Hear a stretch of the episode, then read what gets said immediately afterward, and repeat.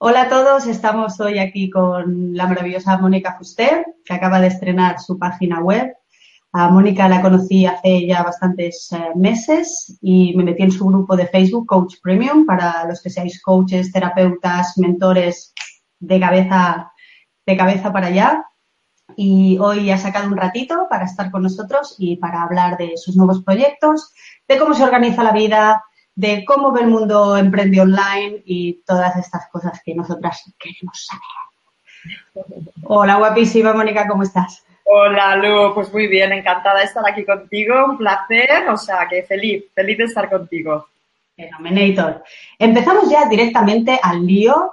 Eh, tú tienes una historia de reinvención bastante potente que está, eh, bueno, está explicada en la web y muchas personas te han preguntado sobre ella, así que estarás cansada de hablar de salir del banco, ¿no? Para convertirme. Pero bueno, si puedes hacer un, pequeño resumen de, de, tu reinvención, ya no solo a nivel práctico, de vengo de aquí y esto es lo que hice, sino qué es lo que ha significado para ti a nivel personal, a nivel emocional, el salir de donde estabas para entrar en este, en este camino del coaching y, bueno, de la escritura.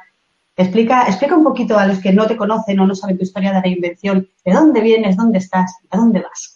Muy bien, bueno, te podría hablar horas, Lu, de este, de este, tema, pero bueno, voy a simplificar. Yo vengo de un mundo totalmente diferente, que es el, el mundo de la banca, de la banca de inversión. Eh, estudié económicas, como muchos en mi, en mi época, y llegó un momento en mi vida que, bueno, empecé a sentir como un vacío interior que a pesar de tener pues una vida eh, muy eh, privilegiada de caras afuera, la vida perfecta que todo el mundo querría y todo esto, pues eh, yo sentía que no tenía sentido para mí, ¿no? Entonces, eh, como la historia de mi vida es la reinvención, la superación en todos los niveles, tanto personal como profesional, llegó un momento que me di cuenta, o sea, tuve como este insight, ¿no? una, una revelación en un viaje en solitario por Brasil, eh, de que el siguiente paso para mí, si yo quería seguir evolucionando y creciendo, pues era eh, escuchar más a mi corazón, ¿no? O sea, hacer un proceso de introspección profundo para descubrir realmente qué había venido yo a hacer en este mundo. Y, empecé a hacer esto y la conclusión es que al final pues me di cuenta que el lugar donde yo estaba, aunque me había, o sea, había sido mi vida durante muchos años y era todo perfecto y era lo que tenía que vivir, pues en aquellos momentos ya no resonaba conmigo, ¿no? O sea, hubo un cambio interior, un cambio de valores, un cambio, bueno, esto yo creo, esta eh, transformación nos llega, igual que la muerte, ¿no? Que no sabemos ni pedimos, pues llega un momento, tampoco es de un día para otro, por supuesto, pero llega un momento que te viene una transformación interior, que qué pasa, que si no, o sea, si no le prestas atención, acabas mal, o sea, acabas depresivo o, o, o, o sea, muy mal, y si escuchas esta transformación, que es lo que yo hice, pues llega un momento que te das cuenta que tienes que cambiar de vida si realmente quieres ser feliz, porque se crea como un desequilibrio entre quien tú eres y la vida exterior, ¿no? Las circunstancias. Entonces, a mí me pasó un poco esto, ¿no? Mis valores interiores cambiaron, de repente, de repente no, pero como digo, ¿no? En un, o sea, yo me di cuenta de que para seguir creciendo, un valor que, es, que, emergió dentro de mí fue la contribución, el aportar mi granito de arena, el devolver todo lo que la vida me había dado y, eh, por otra parte, la vida que yo estaba viviendo en Luxemburgo, en el banco, como tú decías, y todo esto, pues no me permitía, desde mi punto de vista, lo que yo sentía en el corazón, pues hacer esto. Entonces, claro, era súper contradictorio. No podía seguir con aquella vida, a pesar de ser, como digo, muy privilegiada, ganando mucho dinero, buena vida y todo esto, cuando yo dentro tenía esta necesidad de contribuir, de servir, de aportar mi granito de arena y, no poder hacerlo. Entonces aquí empezó, ¿no? Toda esta historia. Esto fue el inicio. No sé si te respondo a tu pregunta. Ya te digo, podría hablar horas, pero prefiero simplificar así, ¿no? Eh, fue eh, a través de una crisis muy fuerte, muy, o sea, una crisis en todos los niveles, de replantearte todo, quién eres, qué haces, qué quieres, dónde vas, ¿no? Y, y bueno, y hasta hoy. Sí, es, es, muy, es muy interesante porque se, se, une mm, la idea de la entrega, ¿no? la idea de la, de la crisis eh, personal, laboral, eh, que hago aquí, las cosas no me cuadran, como la, la, respuesta. Yo empatizo mucho con eso porque a mí me ha pasado lo mismo, pero quizá a otras personas su, su revelación va en, otra, va en otra dirección, pero en muchos casos las reinvenciones profesionales, tú has trabajado con, bueno, has tenido mucha gente a la que le has hecho coaching y la has mentado y tal. Eh, es, es muy común que la revelación acabe de alguna manera evolucionando en un, es que yo he venido aquí a dar, yo he venido aquí a compartir, yo he venido aquí a salir del qué puedo conseguir para empezar con el qué puedo dar. No solo en tu caso, por ejemplo, eras una persona o estabas en una situación donde había eh, bueno, pues una, libertad económica y había un momento de, privilegio y quizá es muy lógico el decir, he recibido, he recibido, he recibido, no me siento bien, ahora tengo que dar, que dar, que dar. En, otros, eh, en, otros, eh, en otras profesiones, a lo mejor el privilegio económico, por poner el, ejemplo en, tu caso, quizá no es tanto, pero sí que veo que hay una constante en los, en los cambios, en las reinvenciones, donde el dar es un pilar fundamental. Eh, yo lo estoy experimentando así con las personas con las que trabajo, lo he experimentado así en mi vida personal. ¿Tú también lo ves como una constante? ¿Ves que es importante, que es, que eh, ¿cómo se dice en castellano? Paramount. El dar tiene que estar en in the mix. Dar tiene que ser un pilar de esa reinvención. Yo te puedo confirmar lo mismo, Lu. O sea, en mi caso que llevo ya más de nueve años acompañando a personas en estos procesos de cambio radical y reinvención y tal, eh, no podría decirte el porcentaje porque no lo sé, pero es que te podría decir que 90%, 95% de los casos es lo que estás comentando tú, ¿no? También tengo que hacer un comentario en ese sentido que yo creo que atraemos quienes somos, incluso como clientes. Entonces, quizás hablaras con otro profesional y te diría, te diría otra cosa, ¿no? Pero en mi caso, yo eh, durante nueve años, todas las personas con las que he trabajado de alguna forma han sido espejos, ¿no? O sea, espejos, reflejos de mí misma. Entonces, claro, y, y, a ti te pasará lo mismo también. O sea, como tú has vivido esto, pues atraes personas que también están en este proceso muy parecido a lo que tú has vivido y por eso les puedes, las puedes ayudar mucho más. ¿Me explico? Entonces, no sé si podríamos generalizar de que todo proceso de reinvención no siempre es así como estamos diciendo tú y yo, o si lo que sucede es que en, nuestro caso, como nosotras hemos vivido esto, pues eh, la vida nos trae espejos y reflejos iguales, ¿sabes? Porque igual, no lo sé, o sea, de hecho, es bastante lógico esto que estamos diciendo, porque cuando una persona eh, se reinventa radicalmente con otra profesión, yo, mm, o sea, yo creo que es lógico el hecho de que la semilla que hace todo esto sea en la inquietud para dar, ¿no? O sea, el, el servir. Yo creo que es muy sentido común lo que estamos diciendo. Eh, no me atrevería a confirmarlo 100% por lo que te digo, porque mi mundo es, es, un mundo pequeño, igual que el tuyo, ¿no? O sea, y no podemos generalizar, no sé si es una fórmula matemática que siempre que hay una reinvención es así, pero tiene sentido, para mí es lógico. Y yo, en mi caso, como te decía, sí que te puedo decir que de 90 a 95, o no, no sé, un porcentaje así sería el tema que tú estás comentando, ¿eh? O sea, el hecho de querer dar, servir, y es que Ahora estoy hablando en sin pensar porque esta pregunta nunca me la habían hecho. ya sé que tú eres muy buena preguntando. Yo ya vengo preparada contigo eh, en el sentido, pero ahora, ahora pensando ¿no? en voz alta me viene también que, claro, a ver, partiendo del punto de vista que lo que más felices nos hace, nos hace a los humanos es hacer felices a los demás, y esto viene por, ¿no? O sea, hacer felices a los demás significa ayudarles, servir, estar a su disposición, dar lo máximo tiene sentido, ¿no? Lo que estamos comentando, que cuando uno se reinventa es porque eh, está dando este salto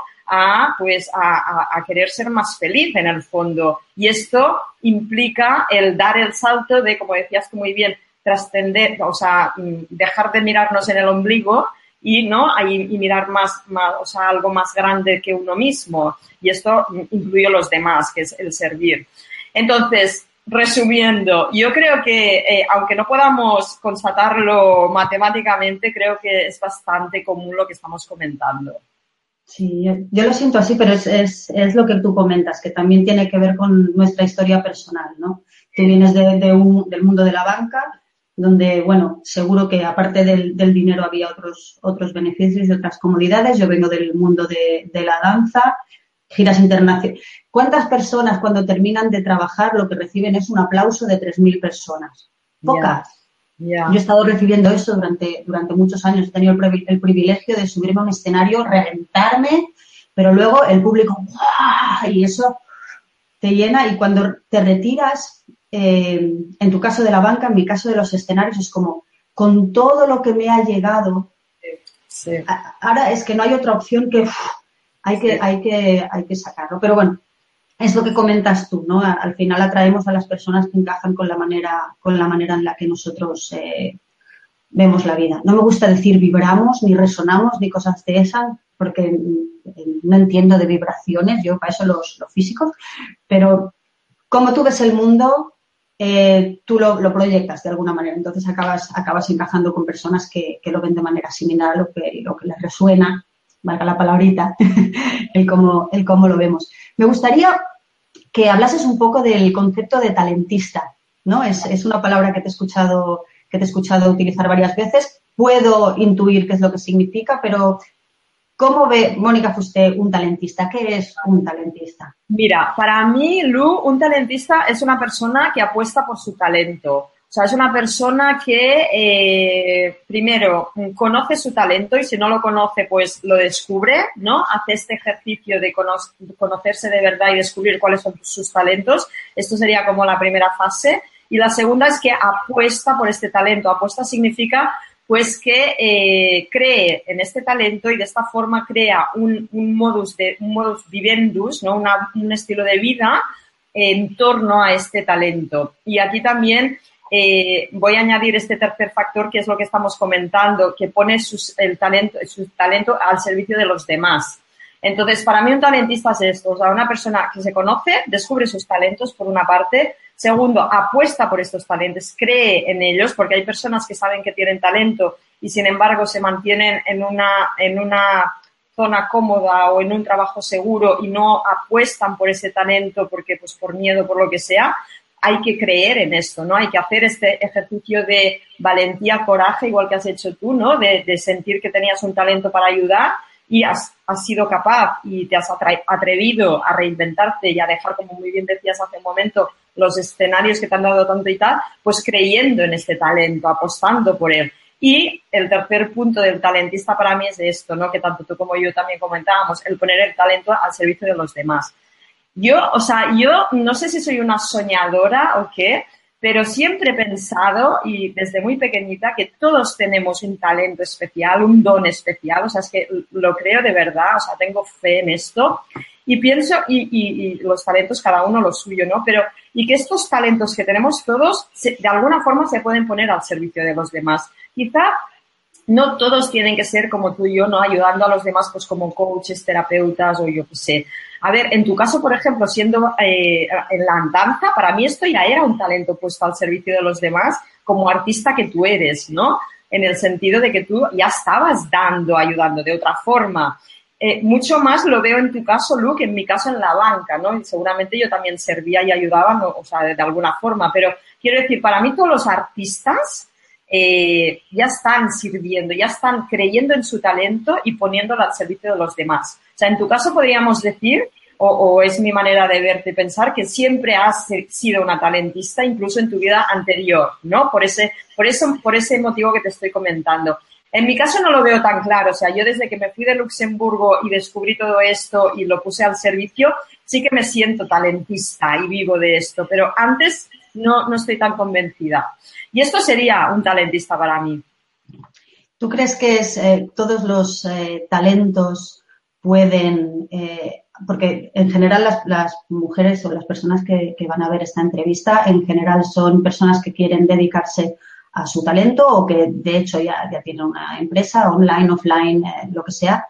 ¿Tú crees que, dos preguntas del tirón, ¿tú crees que todos los talentos pueden o deben monetizarse y el famoso querer es poder, hasta qué punto es, es real, porque hay circunstancias, hay condiciones eh, familiares, económicas.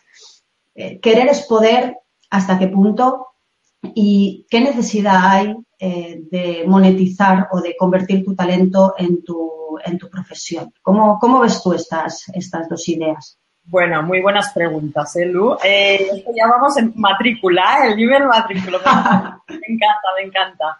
Eh, vamos a ver, mira, en relación a tu primera pregunta, o sea, yo todo lo que es, cuando hablamos de todos, siempre, nunca, nadie, o sea, todo esto me da como mucho miedo. O sea, esto para empezar, ¿sabes? O sea, para mí, y cada vez, cuanto más despierta estoy, más me doy cuenta que no sabemos nada, que estas afirmaciones tan contundentes de todos, nunca tal, son muy peligrosas porque nunca son verdad.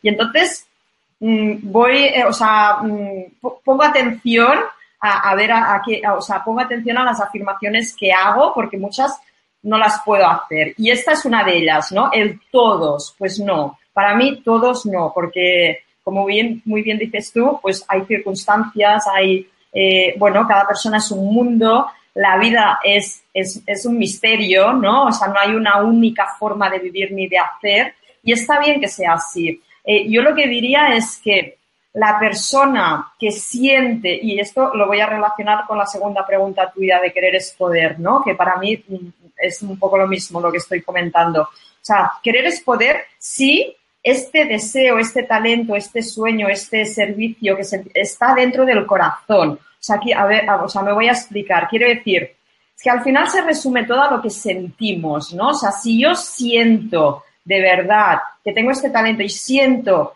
que me fluye ponerlo al servicio de los demás. Es que eh, las palabras, ¿no? A veces se malinterpretan, ¿no? Entonces, sí que querer es poder si realmente es un deseo de mi alma, de mi corazón, forma parte de mi propósito de vida. Si este querer es un querer porque veo a otros que lo hacen y pienso, ah, qué chulo, mira, vivir así como un coach, qué guay que tiene que ser, ¿no? O ayudar a los demás, guau, qué bonito, yo qué sé o estoy muy cansada de esto que estoy haciendo, necesito reinventarme, hacer otra cosa, voy a probar. O sea, es diferente el querer que sale de dentro, del corazón, que para mí cuando es así, que es lo que me pasó a mí, por más duro, por más miedos, sí o sí lo, tienes que hacer, o sea, no hay opciones, ¿sabes? Y seguramente te pasó a ti lo, lo mismo. Entonces, cuando viene de aquí, sí que querer es poder y puede ser más mm, complicado o menos y encontrarás más obstáculos o menos, pero la vida, pongámoslo el nombre que queramos, nos ayuda, ¿no? Porque no tenemos opción, o sea, sí o sí forma parte de nuestro propósito de vida. Claro, la persona que no lo siente así, que no es un deseo del alma, del corazón, de, dentro, de, no sé, o sea, un, deseo auténtico, pues quizá no, no pueda. Quizás eh, no, quizá aunque quiera, no pueda, porque tampoco es un deseo de estos ardientes, o sea, que no hay opción. ¿Sabes qué quiero decirte? Sí, sí, Yo lo que quiero, lo, que también creo, igual que decía que todos tenemos talento y lo creo, eh, es que, y también creo es que cuando uno tiene este deseo del corazón, o sea, esta necesidad de poner, tiene los recursos para hacerlo posible. Pero repito, la diferencia entre unas personas y otras es desde dónde viene este deseo. De la mente, de porque me gustaría y porque me imagino que esto será fantástico, no sé qué. O es algo, o sea, no sé, ¿sabes? Yo sé que tú me entiendes, ¿eh? Y espero que todas las personas que nos estén escuchando me entiendan. Pero es, es algo que te viene de dentro. O sea, yo en mi caso no tenía elección. No podía quedarme allí. No podía no hacerlo. Y cada vez que yo he sentido esto, no puedo no hacerlo, he tenido la capacidad, he podido y me ha costado, no significa que no, que no. Entonces, habrá otras personas que también tienen talentos y que no lo sienten así, y entonces, por supuesto, no hay que monetizarlos, porque ¿para qué? Quizá una persona trabaja en el banco donde yo estaba trabajando, eh, se gana la vida con aquello, no es su gran pasión, pero bueno, está bien. Tiene otros talentos, como puede ser cantar o yo qué sé qué, pero no siente de que tenga que vivir de ese talento de cantar. O sea, hay, ¿ves? O sea, hay estilos de vida para todos. Y para mí esto es igual. Si la persona es feliz y no se queja y se siente pleno, satisfecho con esta vida, trabajando en un banco porque, porque le da el dinero y luego cantando el fin de semana, me estoy inventando, ¿eh? El primer ejemplo que me ha venido me parece estupendo, fantástico. O sea, para mí siempre vuelvo a lo mismo, a ser feliz, a ser fiel a ti mismo, a escucharte, a, ser coherente. y esto, pues cada, cada persona es un mundo, depende. Sí. Sí, me gusta lo que me gusta porque pienso igual y cuando alguien piensa igual que yo, pues me gusta, ¿no? Así, así funcionamos, así funcionamos, ¿no? no, el de dónde viene eh, ese querer. Tal y como tú lo estabas desarrollando, de repente a mí me estaba viniendo a la cabeza la idea de es que ya no es tanto quiero y entonces puedo. Ya, ya, es que has dejado hasta de querer. Es como no es que quiera o no quiera, es que es. Y como es, es. Y ya da igual lo que ocurra ahí fuera. Ya me buscaré la vida. Si se monetiza bien, si no se monetiza también. Eh, esto es lo que tengo que hacer. Es más grande que yo, no me pertenece. ¿no? de alguna manera esto puede sonar muy rimbombante, demasiado eh, espiritual para según qué personas, pero cuando lo has sentido en primera persona, yo sé que tú lo has sentido, yo lo he sentido también, el, es que da igual, es que yo tengo que hacer esto, no es que quiera, es que no me sale vivir de otra manera. Si tenemos la oportunidad de monetizarlo, eh, porque las circunstancias se dan, porque tienes un coco para montar bien un plan de empresa o dinero para pagar a alguien o las alianzas correctas, si realmente algo que ya está pasando dentro tuyo, le abres la puerta para que pase fuera. Si toca que lo monetices, eh, destino, no destino, otro tema bastante peliagudo, pero bueno, no quiero darle mucho, mucho rollo a este, a este asunto, pero la idea de que cuando el querer se convierte en un, no es que quiera, es que es. Es. No hay elección, o sea, en mi caso es no puedo no hacerlo, no hay elección, no hay opción, o sea, sí o sí lo, vas a hacer porque la vida, o sea, la vida te lleva hacia esto. Es, no, y si te resistes o lo bloqueas, sufres. Es absurdo. Entonces, es cuando, dicho de otra forma, es cuando la pasión es más grande que el miedo. Y esta pasión es una fuerza tan grande que viene del corazón que es que traspasa todos los miedos. Sí, sí. Y se puede, y se puede materializar de cualquier manera. En el tema del coaching es muy, es muy obvio ver eh, cómo necesito ayudar a los demás, tengo que, eh, necesito ponerme al servicio de los demás. Otras profesiones que son un poco quizá más, pues yo qué sé, eh, vender artesanía o dar clases de inglés o decorar, cosas que a lo mejor no están tan, tan vinculadas con el desarrollo personal, también pueden venir de una, de una pasión interior. se te lleva, se te lleva, todo, todo puede ser inspiracional, todo puede ser artístico, todo puede ser puesto al servicio de las personas. Lo digo más que nada para que los que estén viendo esta entrevista no piensen que, claro, es que como eh, Mónica es coach y como Lu es maestra, pues eh, lo entienden así. La verdad es que yo creo que en cualquier, en cualquier aspecto tú puedes poner el mismo, el mismo nivel de pasión. ¿Tú qué opinas? Yo estoy totalmente de acuerdo contigo. No tiene nada que ver eh, la actividad en sí o la profesión eh, con la pasión. O sea, si, eh, puedes tener pasión en cualquier cosa. Un cocinero que le apasione cocinar. o sea, es lo mismo. Sí, sí, sí. No, no tiene nada que ver con, la actividad.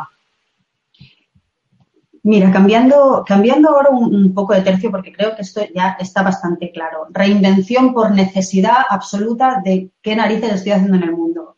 O sea, ese sería el bottom line un poco del asunto. Cambiando un poco a temas más, mm, más prácticos, ¿no? Porque tú estás con tu grupo de Coach Premium, has escrito ya, ¿cuántos libros? ¿Vas por el cuarto ahora, si no me equivoco? cuatro, no, voy por el quinto. Vas por el quinto ahora. Eh, tienes tus grupos de Coaches Premium, haces eh, entrevistas, eh, estás haciendo, em, ¿cómo se dice? Ponencias, estás para arriba y para abajo todo el día. Además, yo sé tus fines de semana, tú también usas el hashtag mis fines son sagrados en tu vida. Em, ¿cómo, es un día normal de trabajo? ¿Cómo eh, haces eh, la conciliación? Yo sé que tú como yo pues tampoco tienes hijos, tus hijos son tus, tus libros, mis hijos son mis gatos, ¿vale?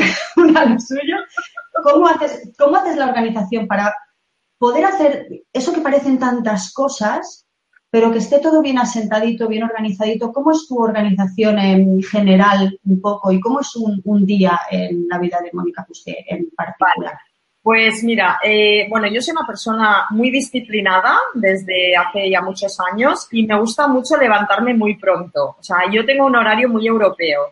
No porque ya he estado fuera en Europa 10 años casi, pero sí que tengo un horario muy europeo en el sentido de que yo, eh, tipo, máximo 11 de, las de la noche me voy a dormir y me levanto pues normalmente a seis, seis y media, como muy tarde, o sea, no más, porque me encanta. Entonces, eh, lo primero que hago, eh, como tú me decías, como es un día a día, ¿no? Tengo el hábito de que me paso una hora mínimo cada día, que es el primero que hago, escribiendo. O sea, para mí escribir es una terapia, eh, vaciar la mente, es un ejercicio como de tomar conciencia, es una preparación del día, de ponerme no sé, de conectar con quien yo soy, ¿no? Y a mí, pues mi forma de hacerlo, hay personas que meditan, hay personas, pues yo que sé, que hacen yoga, todo, todo vale, ¿no? En mi caso me sirve mucho escribir, me encanta, es como, bueno. Entonces empiezo así, ya cuando he hecho esto, ya casi a veces siento como que ya el día ya, ya está hecho, imagínate, ¿no? También tengo que decir, ahora estaba pensando, ¿no? Que a ver, que lo que te voy a comentar ahora es cómo vivo yo ahora, no siempre ha sido así, claro, o sea, eh, ahora estoy en un momento muy privilegiado porque llevo años, entonces el negocio está bastante consolidado, no me requiere tanto, tanta dedicación y claro, ahora vivo súper bien, ahora te contaré, ¿no? Cómo es mi día a día, pero repito, ¿eh? O sea, que no se malinterprete porque yo he estado muchos años dedicándole muchas más horas de las que dedico ahora. Pero bueno, el tema de levantarme pronto, hacer esta hora de, meditación, escritura, esto que hago yo, esto sí que lo tengo desde hace muchísimo, ¿no? Entonces, la mañana trabajo, o sea, para mí las mañanas es cuando yo tengo la mente más clara y soy muy productiva y no tengo distracciones, como tú decías, yo no tengo hijos, entonces sí que puedo dedicarme las mañanas súper concentrada. Luego a la una o así como y después por las tardes ya me depende. Eh, hay muchas veces que tengo webinars o que, o que tengo tutorías con clientes, entonces, bueno, hago esto por la tarde. Siempre voy al gym y si no voy al gym, pues me voy a caminar. Una hora de deporte la hago siempre. O sea, el hecho de cuidarme, alimentarme bien, hacer deporte, o sea, esto para mí es básico, es una, es una prioridad. Y entonces, como te digo, por la tarde, últimamente, pues depende. Hay tardes que me tomo libre, hay tardes que les dedico dos horas. Hago un poco, entre comillas, lo que más me fluye. Fin de semana, por supuesto, no trabajo. Viernes por la tarde no trabajo. Y entonces ahora estoy en ese, en ese, en ese, en ese ritmo, ¿no? Pero antes, por ejemplo, hace unos años, pues yo trabajaba todas las mañanas y trabajaba todas las tardes hasta las 8 de la tarde. Me he pasado épocas que incluso más, ¿no? Era un non-stop. Pero ahora sí que me organizo así. Entonces, claro, tampoco me cuesta tanto conciliar, porque la, mi vida personal, fin de semana es vida personal 100%, entre semana, cuando acabo el trabajo, es vida personal también, y durante el día, claro, los dos trabajamos, entonces tampoco es que pueda tener ninguna distracción, cada uno se, ¿no? O sea, entonces no me cuesta tanto eh, conciliar en mi caso, claro, igual tuviera familia sería diferente, ¿no? Pero lo que es muy sagrado para mí es por las mañanas, o sea, hasta el mediodía a la una, esto sí que tendría, tiene que pasar algo como muy eh, importante o, urgente o lo que sea, como para que yo deje esta rutina mm, matinal que tengo, ¿no? Y claro, también lo que he descubierto es que cuando uno tiene claridad y foco, eh, en tres, cuatro horas puedes hacer muchísimo si no tienes distracciones. Entonces yo cada vez, eh, bueno, vas aprendiendo también, ¿no? Porque yo antes para hacer algunas cosas tardaba mucho y ahora es como con este foco, pues en una mañana realmente puedo hacer mucho. Entonces, bueno, por eso he hecho este comentario de que, claro, o sea, igual personas que nos están escuchando pensarán, oh, ¿no? Qué privilegiada, qué, suerte que tiene. Bueno, llevo nueve años y que y por eso quería comentar que para las personas que están empezando llevar menos, que no siempre ha sido así. Entonces, esto es lo bonito también de este camino, que si tú construyes un vehículo que trabaja para ti, lo haces bien, pues es como un hijo, esto aunque no seamos madres tú y yo, pues eh, es lo mismo, o sea, al principio requiere mucha, mucha dedicación, pero esto pues se va haciendo como, ¿no? Crece, se hace un poco autosuficiente. Entonces, bueno, depende de la fase, ¿no? Eh, no sé si te respondo, Lu, a lo que me comentabas. Sí, sí, claro que sí. Eh, lo que me hace preguntarte Sí, eh, tú tienes aquí como tus eh, tres armas secretas, ¿no? Eh, la escritura por las mañanas, deporte de algún tipo, ya sea, aunque sea salir a caminar, aunque sea darle un poquito de oxígeno al cuerpo, y luego la capacidad de, concentrarte. ¿Dónde está el momento en el que conviertes estas tres acciones en hábitos ¿no? que acaban siendo prácticamente tus armas secretas para mantener el, foco, la autodisciplina, Quizá la autodisciplina hace que consigas, ¿sabes dónde está el inicio del círculo en el que tú empiezas a decidir que, hostia, esto me sirve, esto me ayuda, esto no lo suelto, ¿no? Eh, en mi caso, por ejemplo, es algo que me cuesta mucho eh, comunicar porque como bailarina la disciplina siempre ha estado en mi vida, además vengo de una familia bastante estricta, entonces para mí la autodisciplina ha sido algo que se ha desarrollado como parte de mi carácter. No sé si es tu caso, eh, y las personas que acaban de, que están comenzando ahora, a lo mejor, em, si tú ya comenzaste a trabajar cuando trabajabas estas ocho horas al día non-stop, tú ya tenías tu hora de escritura, tu hora de deporte, tu capacidad de... Todo eso ya estaba desde el principio. Esto ha estado desde el principio. A ver, sí que es verdad que al principio, pues el típico, pues había días que igual la hora de escritura no la hacía y hacía menos, o igual o algún día me la saltaba. Ahora ya no porque tengo más tiempo, pero sí que a veces pues no era tan así.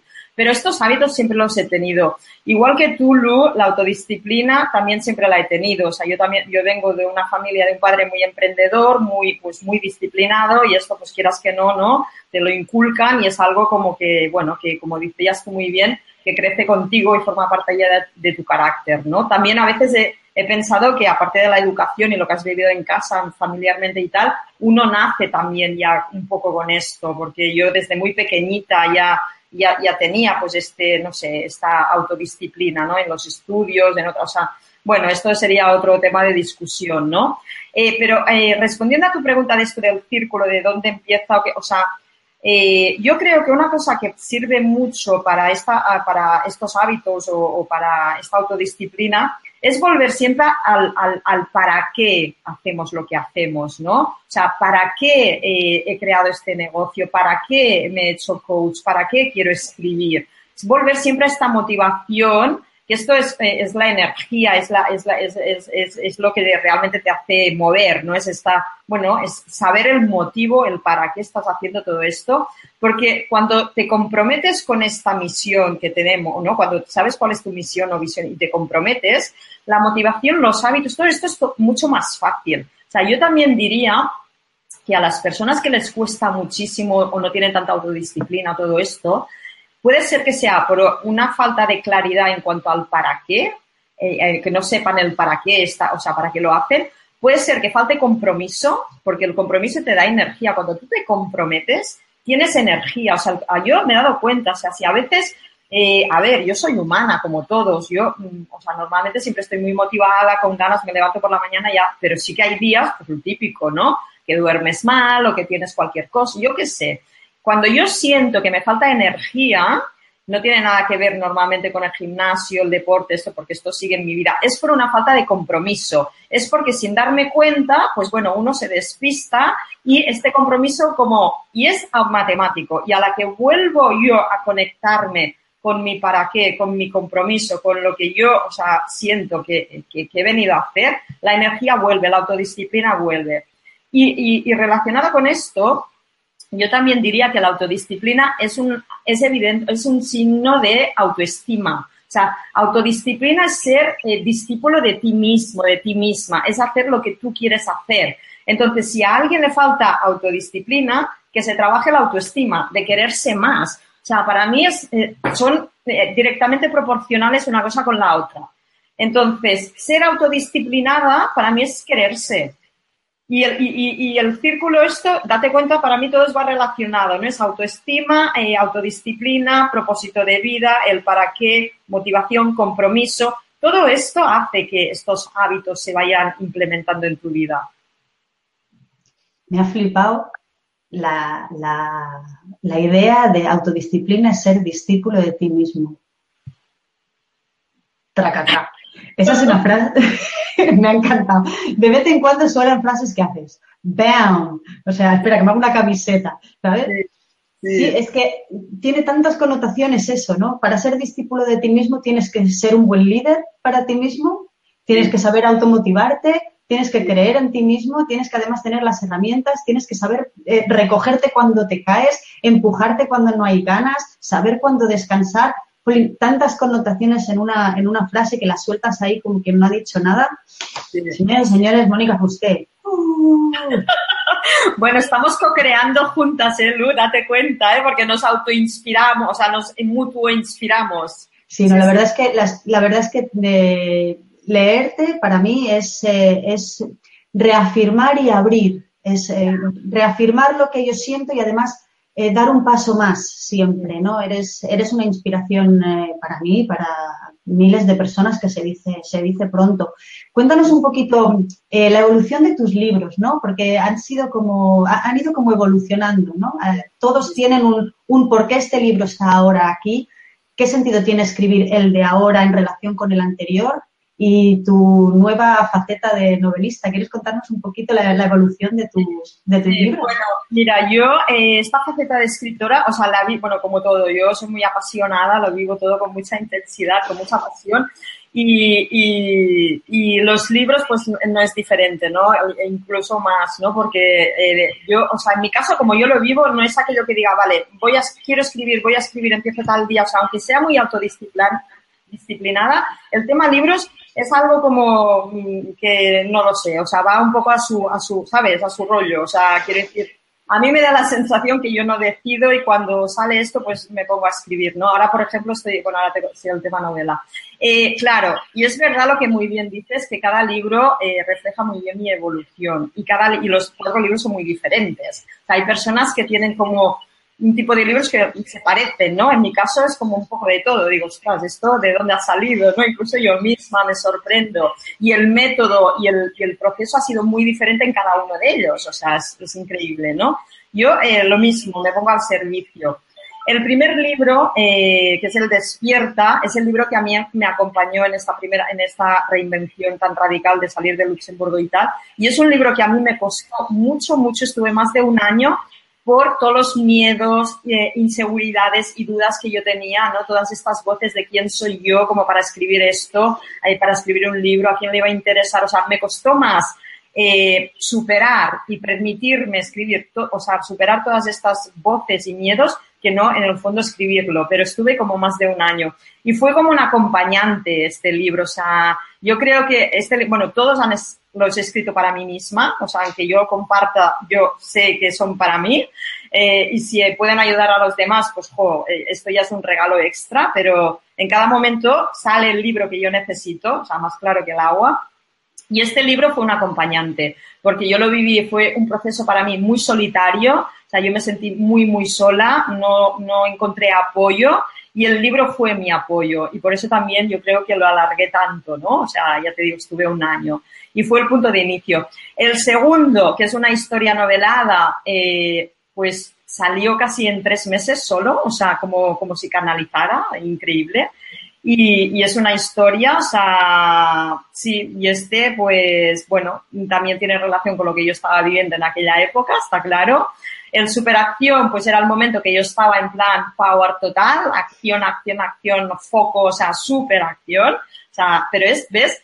Cada libro, que es como, como un hijo, ¿no? Que digo yo, pero, y sí, sí, todos han, salido de mí, pero claro, va pasando el tiempo y ya no te sientes tan identificada, ¿no? Yo esta superacción, que en aquel momento cuando lo escribí pues era lo mío, pues ahora ya no es tan yo, ¿no?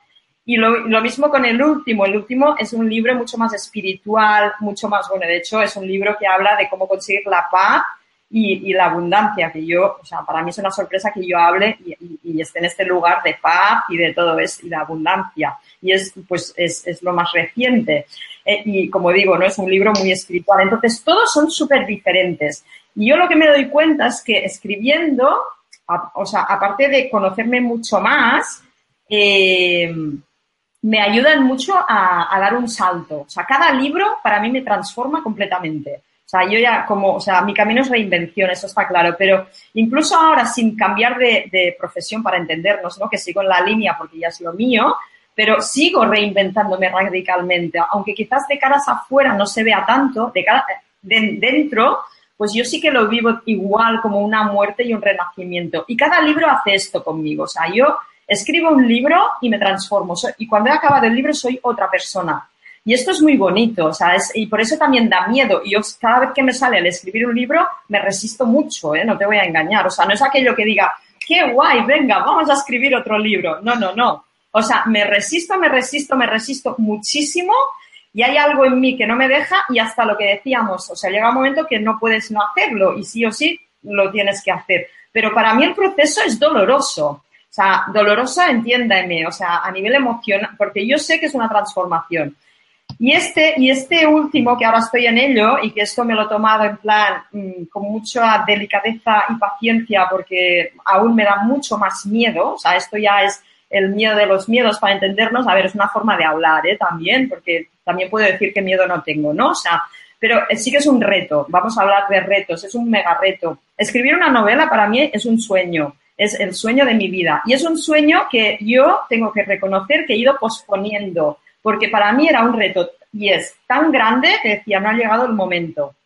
Y hace unos meses, pocos, eh, hablando con mi pareja, eh, me di cuenta enseguida porque él me, él me hizo una pregunta y me dijo, ¿cuándo llegará este momento? O sea, ¿cuándo llegará el momento de apostar? O sea, tú vas hablando de apostar por tu talento, de hacer realidad tus sueños, y hay un sueño que tú tienes que para ti es un gran reto, pero lo estás posponiendo. Y allí cambió todo. Entonces, ves lo que decíamos de compromiso. Pues me comprometí, no tengo ni idea cómo voy a hacerlo, o sea, estoy en ello, estoy en este proceso de resistencia, quiero, no quiero, no sé qué, no sé cuántos. Y, en esas estoy, o sea, entonces no te puedo hablar mucho de, porque tampoco es momento y nunca hablo hasta que no está ya hecho. Lo que sí te puedo decir, Lu, es que va a salir, va a salir seguro porque es algo que no puedo no hacer, pero no sé cómo lo conseguiré, no tengo ni idea, es un súper reto para mí. Y en esas estoy. Es muy, es, eh, es muy valiente el, el, admitir que se tiene miedo, el, el, famoso tienes miedo, hazlo con miedo, ¿no? Y también luego el, casa de herrero, cuchara de palo. Exacto. Pero es normal, es normal también, ¿no? El, el, el querer eh, llenar de, de, de, pasión y llenar de, de, inspiración y de motivación a otros cuando somos nosotras también, quizá no las que más lo necesitamos, pero si no lo necesitásemos, quizá no encontraríamos la motivación para intentar inspirar a, inspirar a otros, ¿no? Y luego somos las primeras que es como, jolín, si yo hiciese todo lo que les digo a mis alumnos, a mis mentados, a mis coaches, lo que tienen que hacer, eh, jolín, estaría, estaría en la estratosfera, ¿no? A todos los niveles de, de, éxito personal, emocional, profesional. Y luego incluso a veces nos cuestionamos, ¿por qué no hace lo que le digo? ¿Por qué no se compromete? Esas preguntas. Sí. Exacto. Mejor te las haces a ti, ¿no? Es, es tan bonito, es tan bonito al final, ¿verdad? También es verdad que yo creo que eh, no hay que forzar, que todo llega en su momento. Y claro, o sea, yo, esto que comentaba, no digo, he estado posponiendo, pero todo tiene un motivo también. O sea, es que al final este yo que habla tampoco es que, o sea, ahora entraríamos, ¿no? ¿Sabes que O sea, yo sé que tú me entiendes porque eh, tenemos niveles de conciencia muy parecidos, ¿no? Por eso conecto mucho contigo. Pero quiero decir, que todos son películas mentales y esto es importante tenerlo en cuenta, porque claro, yo puedo estar mmm, diciendo y creyéndome que he estado posponiendo, que tengo mucho miedo, todo esto que hablamos para entendernos, ¿no? Pero otra forma de ver todo esto, ya, ya es que cada vez estoy más, como ya te digo, útil, o sea, voy con mucha atención con el lenguaje, ¿no? Eh, otra forma de verlo, porque hay muchas formas de ver todo, sería, oye, no había llegado tu momento, eh, tú no tienes ningún control ni poder en decidir cuándo vas a escribir esta novela y ahora disfruta del regalo que la vida te lo pone, que tienes la oportunidad, que te has comprometido, ¿no? Y que ahora sí es momento. Entonces, date cuenta, Lu, también, y esto lo, lo comparto porque esto es un ejemplo, pero sirve para todos, ¿no? O sea, mi punto es que cualquier cosa que vivimos o que nos sucede, eh, podemos interpretarlo de muchas maneras. Podemos crear muchas historias y películas de esta situación, ¿no? Entonces, la, la, en, siguiendo otra, vez con el ejemplo, ¿no? Que repito, es un ejemplo, podemos poner todos. Si yo me cuento la historia de que he estado posponiendo, de que tenía mucho miedo, de que no sé qué, me siento de una forma, ¿no? Y siento quizás de que no he sido coherente conmigo misma y puedo sentirme mal por esto, lo que tú ahora comentabas de tus clientes, ¿no? Y decir, ¿cómo yo puedo decir a mis clientes no sé qué, no sé cuánto si yo he estado, esto es una película, pero repito, no sabemos cuál es la real, la verdad. De hecho, si es una película que me hace sentir mal no es verdad. Yo estoy en esta, en esta fórmula matemática últimamente, ¿sabes? De que todo lo que nos hace sentir mal es porque es un autoengaño, es una mala interpretación, lo que sea. Pero date cuenta, siguiendo con el ejemplo, que cualquier persona puede utilizar cualquier ejemplo en su vida, que si yo lo interpreto o me, me pongo la película en plan, la vida, pongamos el, el, nombre que queramos, no quería que yo escribiera esta novela, no era momento, las cosas llegan cuando tienen que llegar. Tú necesitabas, en mi caso yo, ¿no? Una preparación, necesitabas escribir cuatro libros antes, necesitabas sentirte escritora, necesitabas vivir lo que has vivido estos últimos años para poder escribir una novela, porque si no, a ver qué novela escribirías. O sea, ¿ves? Es otra película, otra forma de interpretar esto que a mí me hace sentir bien, me motiva, me dice, ah, claro, claro, es verdad, o sea, lo he hecho todo muy bien y era porque esto, ¿no? Porque no. Es un ejemplo, ¿eh? Pero ves, y, yo creo que esto, en el momento en el que estamos, que con tanta inestabilidad, con tantos cambios, que todo cambia tan rápido, o sea, que no tenemos la, seguridad es con uno mismo, porque todo, ¿no? Es importante hacer este ejercicio. Y mira, ha salido así, yo sí, o sea, está saliendo espontáneamente sin prepararlo, de un ejemplo, ¿no? Hablando del tema novela. Pero de cualquier circunstancia, cosa que vivamos, o sea, yo eh, desde aquí me gustaría invitar a todas las personas que nos están escuchando, nos vean, que cualquier situación que les haga sentir mal, que se abran, que abran la mente a, a, explicarse otras interpretaciones, otras películas de esa misma situación.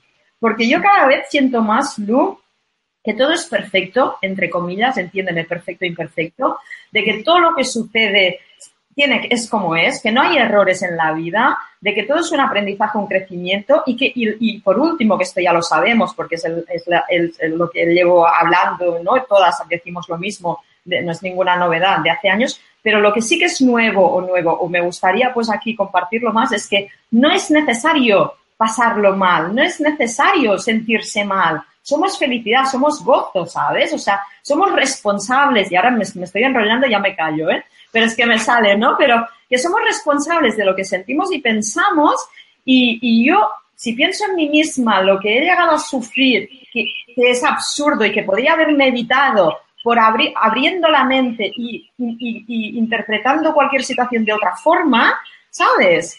Eh, bueno, pues e, este, este sería parte de mi mensaje, ¿no? De que no nos fustiguemos más a nosotras mismas, a nosotros mismos, de que nos queramos de verdad y de que todo está bien y que lo, hacemos genial, oye, que somos fantásticos todos. Porque es que si no estamos siempre en la rueda de siempre. Uno mismo se hace, ¿sabes? O sea, se hace daño, se exige, se autocrítica, se no sé qué. No tiene sentido, ya no tiene más sentido esto. Sí, hay, hay, o sea, estoy totalmente de acuerdo contigo porque más o menos vemos las cosas desde la misma perspectiva y en la misma dirección, aunque sí que es verdad que estaría bien, al menos así, esta es la, siguiendo con el lenguaje que tú estás utilizando, esta es la película eh, que me monto yo al respecto. Em, todos son películas al final, ¿vale? Y nos estamos yendo un poco de, tema, pero da igual.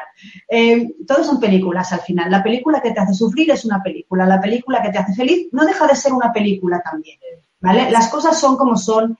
Es muy es prácticamente imposible que sepamos realmente qué es lo que está sucediendo ahí fuera, qué de todo lo que ocurre en la cabeza, eh, de dónde viene, nos creemos demasiado lo que creemos, etcétera, etcétera. Eh, pero hacer un llamamiento al eres perfecto, todo está bien, eh, depende de a qué persona, en qué momento y con qué actitud, porque si yo soy, voy a soltar una retaila de tacos muy en mi estilo, ¿vale? Si yo soy un cabronazo o una cabronaza y soy un manipulador y estoy consiguiendo las cosas y yo lo estoy haciendo bien porque el universo, porque el universo y porque yo y porque mi vibración más alta que la tuya, wow, wow, wow, wow. Cuidadín, cuidadín con el yo soy perfecto. ¿Sabes? tienes toda la razón, tienes toda la razón. Sí, por eso es que las palabras, o sea, sí, y hay que ir mucho en cuidado, sí. Eh, yo creo que las personas que son, como estás diciendo tú, no sé, o quiero pensar esto, eh, que quizás me equivoque, este, este mensaje de eres perfecto como eres y todo está bien, no les llega. Quiero pensar que no, y que quiero pensar que, y esto es un voto de fe a la vida, quiero pensar que las personas que eh, les llega este mensaje. Cuando digo les llego, quiero decir que les toca, que les abre el corazón. ¿eh? O sea, nos puede llegar a todos, cuidado, ¿sabes? Pero que les toca de verdad, les, les abre el corazón, es, es, es, a las personas que les tiene que llegar y que entienden qué significa. Pero esto es un voto de fe. Estoy súper de acuerdo contigo. ¿Sabes? Eh, sí, sí, sí. Y hay que ir con mucho cuidado con lo que se dice. Sí, sí, sí, porque sí, porque yo siento que todo es perfecto y que todo está bien y que todos somos tal, pero estoy de acuerdo contigo. O sea, depende del nivel de conciencia. Sí. que, hay, desde mi, desde mi experiencia, desde mi punto de vista y desde mis estudios, hay para cada persona en el momento que esté el, el mensaje, voy a decir debería, pero bueno, debería ¿vale? Con permiso de la palabra, el mensaje debería ser diferente. De hecho, en, muchas religiones y en muchas espiritualidades, en muchos caminos espirituales, em, el, budismo es mi, es mi camino. Por ejemplo, tú puedes coger eh, las enseñanzas del Buda y son contradictorias porque le dijo una cosa a tal persona y le dijo otra totalmente opuesta a otra persona. Entonces es importante tener un maestro que te guíe durante el camino. Pero bueno, esto quizá es una charla para otro día, pero tú y yo nos flipamos a tope con esto porque lo vemos absolutamente conectado con el propósito, con el trabajo, con el cómo nos presentamos en el mundo. Pero quizás si lo, si lo bajamos un momento eh, a, una cosa más práctica, más terrenal, em, eh, vamos a, intentar em, ver cuáles son las herramientas eh, del día a día que te mantienen conectada contigo, contigo misma. En mi caso es la meditación y el yoga, en tu caso es la escritura. Eh, las dos tiramos de ejercicio, la conexión cuerpo-mente, la escucha y todo esto es súper, súper importante. La autodisciplina, por suerte o por desgracia, es algo que a las dos eh, nos viene más o menos natural, educacional, social, cultural, no lo sé. Pero si, si hubiese una sola cosa que tuvieses que hacer todos los días y de sin esto no puedo pasar para continuar en el camino eh, este que yo me he trazado, que la vida me ha trazado, que quien sea me ha trazado, una, una acción que digas, esto, sin esto todo se me desmorona. ¿Cuál sería? ¿Podría ser? en estos momentos, en estos momentos te diría escucharme, escuchar. Que no es una acción, sino parece una no acción, pero es algo. O sea, puedes no escucharte. Entonces, para mí es muy, muy importante escucharme, escuchar. Simplemente escuchar. Y esto eh, dicho de otra forma, es eh, permitirte el silencio. O sea, hacerte amigo del silencio y escuchar este silencio. Yo ahora no podría vivir sin hacer esto cada día, porque entonces estoy perdida. O sea, la única forma de sentirme guiada y en mi camino es escuchando. Sí, sí, totalmente, eh, totalmente en el, mismo estamos. hay personas que el silencio les, les puede asustar. Creo que es es un, es un camino evolutivo, todos los caminos eh, son correctos si estamos abiertos a, ver y, a, trabajar desde, desde la entrega. Cualquier trabajo eh, que decidamos emprender, eh, online, offline, solo, con equipo, todo desde mi punto de vista y, las personas que, que, conozco como tú, compartimos más o menos esa idea del escucha mucho, cuestiónatelo todo, permite que sea, ¿no? Y luego mantente ahí, mantente ahí, mantente ahí, si te caes te levantas, etcétera, etcétera. Eh, ahora tú abres también eh, tu nuevo programa de, mentoring. Eh, ¿cómo, ¿cómo, tratas todos estos temas? Con, ¿Es un programa one-on-one? ¿Es, ¿Es, un programa un DIY? ¿Cómo es y cómo tratas estos temas con las personas que, que formas en tu programa de mentoring? A ver, es un programa grupal, o sea, no es one-to-one, sino que es un grupal. Es un grupo que yo selecciono muy bien porque hago entrevistas a cada persona. O sea, básicamente hay un proceso de selección. Las personas que se inscriban, tienen, que se inscriben tienen que rellenar un cuestionario. Yo recibo todos los cuestionarios y de estos cuestionarios pues hago como un filtro y las personas que creo que encajan y que, que, y que yo veo que podemos trabajar juntas, pues luego hago una entrevista individual, ¿no? Eh, a ver, es un programa que hasta ahora eran seis meses y ahora que lo voy a lanzar voy a crear dos opciones de tres y seis meses para que cada persona pueda elegir. Entonces, la manera como trabajo todo esto, pues claro, como son programas que duran muchos meses, tenemos muchas tutorías, hay mucho, mucho contacto, o sea, es un trabajo mano a mano conmigo, pues claro, eh, todo esto sale, o sea, yo soy una persona que mm, comparto todo y más, no me guardo nada. Y, claro, o sea, y, este programa, aparte de ser un programa de mentoring, pues para, ayudar a estas personas a crear su negocio rentable, escalable y todo esto, pues toda esta parte más personal, espiritual, o sea, esta experiencia de vida, esta sabiduría, pues todo esto no, no, no va separado, ¿no? O sea, quiero decir, yo soy una y entonces, claro, salen estas conversaciones, salen pues preguntas, eh, forma parte, yo creo, de, todo, ¿no? O sea, para, y yo en estos programas también no soy nada rígida en el sentido de voy a dar esto y esto no, o el, programa, el, calendario es así. O sea, soy muy flexible y me adapto mucho al grupo y a lo que me piden también. O sea, cada grupo es diferente. De hecho, esta, esta, este va a ser la quinta vez que lo hago y cada grupo ha sido súper diferente. Entonces también para mí esto es lo bonito, ¿no? De que no es una cosa que vaya repitiendo, no es una repetición, no es un plan, pues yo, o sea, es nuevo, cada vez es nuevo, porque cada grupo es diferente. Y es un poco, pues, en la combinación, el equilibrio entre un programa, un contenido, unas, unas cosas que yo quiero y el, el día a día, ¿no? Con todas estas personas. Entonces, como digo, que mm, a, mí me gusta mucho eh, crear un traje a medida, ¿no? O sea, adaptarme a las necesidades y, dar lo que se necesita y no lo que yo creo que tal. Y entonces, bueno, ¿cómo trato esto? Pues esto sale, es que salen, es que claro, imagínate, o sea, esta conversación que estamos teniendo tú y yo, pues imagínate que tuviéramos contacto durante tres, seis meses muy, muy constante, muy recurrente, o sea, imagínate lo que podría salir, ¿no? Aparte le añades el mentoring, pero es que, claro, es, es una relación que se crea muy cercana con cada persona. ¿Cuántas personas hay en cada grupo? ¿Cuántas personas eliges para Pues ahora eran 10, limitaba a 10 y ahora como lo he rediseñado, como te digo, y eh, daré dos opciones, voy a ver, ¿eh? porque más que, el, o sea, yo hasta ahora lo limitaba. Esta vez, porque tengo muchas muchas reservas ya, porque hay personas que pueden hacer preinscripción y hay más de 100 personas eh, que han hecho la reserva. Entonces, no voy a limitarlo, porque también confío en que la, vida crea estos grupos, ¿eh? Y, es que no es casualidad las personas que están y las que no, o sea, es muy mágico como yo lo vivo. Entonces, eh, como yo ahora estoy en este, en este estado de que no quiero involucrarme, manipular, ni, ni, poner mi control, ni nada de todo esto, eh, no voy a limitarlo, no sé cuánta gente va, va a estar, porque ya te digo, o sea, a mí no tengo preferencia de si son 3 o son 15 o son 20, aunque hasta ahora hacía 10 como muy rígida y esto no quiero hacerlo más porque ya no me fluye.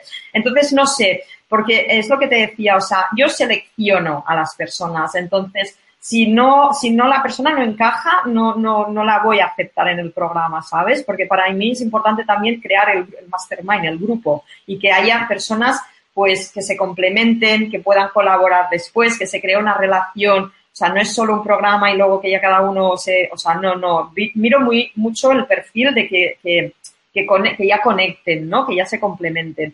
Entonces, no sé cuánta gente va a haber en, este, en esta próxima edición, no tengo ni idea, como te digo, lo, lo voy a abrir, pero sí que lo que puedo decir es que no serán grupos muy, muy grandes, porque claro, luego se me iría un poco de las manos, ¿no? O sea, por el hecho de querer hacer tan personalizado y estar tan, y, es, es, mucho trabajo para mí. Entonces vamos a ver, vamos a ver eh, qué sucede. Por eso lo vivo como cada vez que es nuevo y estoy, y de hecho hago el lanzamiento mañana y, siento otra vez pues la misma emoción que la primera edición, cada vez es lo mismo, ¿no? Es esta emoción de qué pasará, quién estará, cuánta gente y quiénes serán y no sé, o sea, es bonito este proceso. Y tienes, tienes gente trabajando contigo, ¿no? O sea, no, estás, eh, no estás sola. ¿Cuánta, ¿Cuánta gente hay en el equipo? Yo tengo dos personas, somos tres, son dos personas muy, muy competentes, o sea, muchísimo.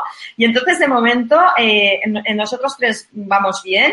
Eh, sí que tengo que decir que también que a veces subcontrato cosas temporales, o sea, no está, pero ellas, ellas, estas dos personas sí que están permanentemente conmigo.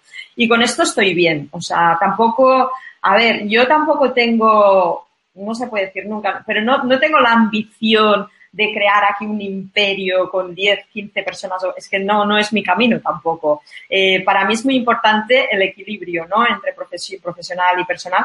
Y yo de esta manera estoy bien, o sea, voy, o sea, vamos creciendo, por supuesto, siempre hay que ir creciendo, pero en cuanto a dimensiones y tal, estoy bien. ¿Sabes qué quiero decirte? O sea, Suficiente para quitarte las, las, cosas que te entretienen demasiado y darte el tiempo suficiente para que seas tú la que realmente esté involucrada con los alumnos, contestando sus, eh, sus preguntas, que no sea como una cosa ahí como de, es que tengo cinco personas en el programa de mentoring que van a estar contestando a los alumnos y tengo unos mentores. No, es Mónica a tope, 100%. Sí, mira, te diré, del programa de mentoring soy yo, yo, 100% para mí es, es, el programa premium, ¿no? O sea, para mí ya son, no son solo clientas o clientes, son, mucho más y se crea una relación muy cercana.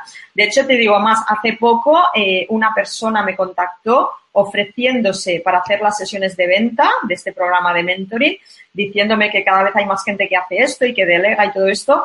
Y es muy, es muy, o sea, mm, si no piensas mucho es muy fácil decir, ostras, pues sí, ¿no? Pues mira, haz tú todas las sesiones que vienen y me lo quito de encima, ¿no? Pero no, Para mí, o sea, la respuesta fue que no, para nada, y porque no lo siento, y porque a mí, para mí es importante hacerlas yo estas sesiones, porque si tengo que estar seis meses trabajando mano a mano con estas personas, abriéndome, compartiendo todo, siendo yo, involucrándome mucho, porque doy mucho en cada proyecto, eh, ¿cómo voy a delegar el, el, hacer las sesiones de venta a otra persona y luego recibir un grupo que no sé ni quiénes son, ¿no? Entonces, prefiero mantener algo más pequeño o no, o, no hacer dos o tres grupos y hacer uno y que esté en mis manos y que yo pueda trabajar. Es un poco, eh, como metafóricamente, Lu, es lo que digo yo siempre. Es igual que, es algo como hecho, o sea, como el pan hecho en casa, ¿no? Que lo haces todo, pues esto, ¿no? Como con mucha dedicación y no el pan industrial o no sé. Pues para mí es lo mismo, ¿no? Mi trabajo es hecho en casa, como, ¿sabes? Con mucho cariño, con, bueno, yo, es mi forma, o sea, yo no pretendo crear una multinacional ni una mega empresa, es que no es mi camino. Prefiero trabajar con menos personas y ayudar de verdad y que les impacte y que, les sirva, que no estar aquí haciendo grupos y grupos y grupos y delegar sesiones de venta y tener, como decías tú, un equipo de cinco personas contestando emails. No, no es mi camino. No, me, a mí es, es, una de las cosas que más me, me, gusta de cómo, de cómo trabajas y es algo que, que me, me, hace ilusión ponerlo encima de la mesa con, con esta entrevista porque hay, hay, hay, mucha oferta ahí fuera, eh, de mucha calidad también, o sea, una, una cosa no quita la otra, pero como siempre yo voy, yo voy a apoyar a las personas que, que trabajan como, bueno, como yo, porque yo creo que así es como eh, podemos conectar mejor. Y igual que sí que eh, yo saqué un curso con intención de sacarlo en automático y luego te das cuenta que no, que lo que quieres hacer es mentorías. Yo quiero estar con una persona, lo hablaba esta, lo hablaba esta mañana con una, con una chica a la que le dio un entrenamiento anual. De hecho, que decía, es que no me imagino no poder eh, estar con la persona el lanzar una cosa ahí día igual y que vaya cachín, cachín, oye, es muy cómodo, está muy bien, no voy, no voy a demonizar eso en, ningún caso, ¿no? No es la, no es la manera en la que yo veo este tipo de, este tipo de servicios donde la persona pasa por momentos emocionales duros, donde son muchas cosas las que hay que tener en cuenta, muchos obstáculos que se va a enfrentar y no quiere tener a, alguien que le conteste con un template automático, pincha aquí, pincha aquí, mírate este artículo. Quiere una persona que le acompañe y eso es, eso es lo que yo intento hacer y eso es lo que, lo que tú haces. Quien, quien por un casual no te conozca de las personas que están al otro lado ahora viéndote, eh, meteros por favor monicafuste.com, ver todo lo que hace esta mujer y para verla in action, eh, os podéis meter en el, en el grupo de Facebook eh, Coach Premium lo da todo, o sea, es, es la generosidad personificada, ese, ¿cómo se dice? Eh, no me sale la expresión, que, que practica, que predica con el ejemplo. Predica con el ejemplo. Sí, es, es, es, dar, dar, dar, o sea, es, intentar ser coherente, nunca podemos ser coherentes al 100%, pero esa, esa, esa cuestión, ese cuestionamiento constante de estoy siendo coherente conmigo y con lo que estoy sacando ahí fuera, estoy dando lo mejor de mí, a quién puedo ayudar de verdad, a quién no puedo ayudar y, de vez en cuando poner los límites y decir, no, hasta aquí sí, esto ya no, esto me interesa, esto... Esa claridad de ideas, esa autodisciplina, esa pasión por, entregarse es algo con lo que eh, conecto muchísimo contigo desde el día que te conocí y es lo que me gustaría transmitir con esta, con esta entrevista en la que sí que hemos puesto encima de la mesa cuáles son tus temas prácticos del día a día, cómo funcionas, por qué haces lo que haces, de dónde vienes, a dónde vas, eh, pero también de manera natural ha salido toda la, toda la parte emocional, toda la parte espiritual, si quieres, del, por qué estamos haciendo lo que hacemos y me hace mucha ilusión que hayas querido pasar un ratito con, conmigo, con, con nosotros. Y si tienes algo más que, que comentar, alguna idea que te haya venido a la cabeza, como aquella de autodisciplina es ser discípulo de uno mismo y es como, ¡bam! Explosión de cabeza, ¿no? ¿Tienes algo más que, quieras poner encima de la mesa antes de, pues, Ya ahora mismo, o sea, yo creo que ya eh, ha salido mucho. Eh, para resumir todo, yo, o sea, mm, acabaría la entrevista. Bueno, primero, por supuesto, agradeciéndote, Lu. Para mí ha sido un placer estar contigo. Ya sabes que es mutuo también. Yo desde que te conocí también y empezaste a participar en mis tutorías, en mis webinars y estas cosas, pues ya conecté. Eh, yo me quedaría con el mensaje de que hay que creer en uno mismo, que cuando uno cree en sí mismo, pues que, que se puede, ¿no? Entonces, bueno, invitar a todos los que nos están escuchando a que hagan esta apuesta por ellos mismos y sigan a su corazón. Muchas gracias, Mónica. Nos vemos prontito. Un beso enorme y todos de cabeza a la web, de cabeza al grupo de Facebook. Si lo que habéis escuchado hoy, si habéis aguantado esta hora entera, si ha resonado con vosotras, eh, ya sabéis dónde encontrar a Mónica. Un abrazo a todas.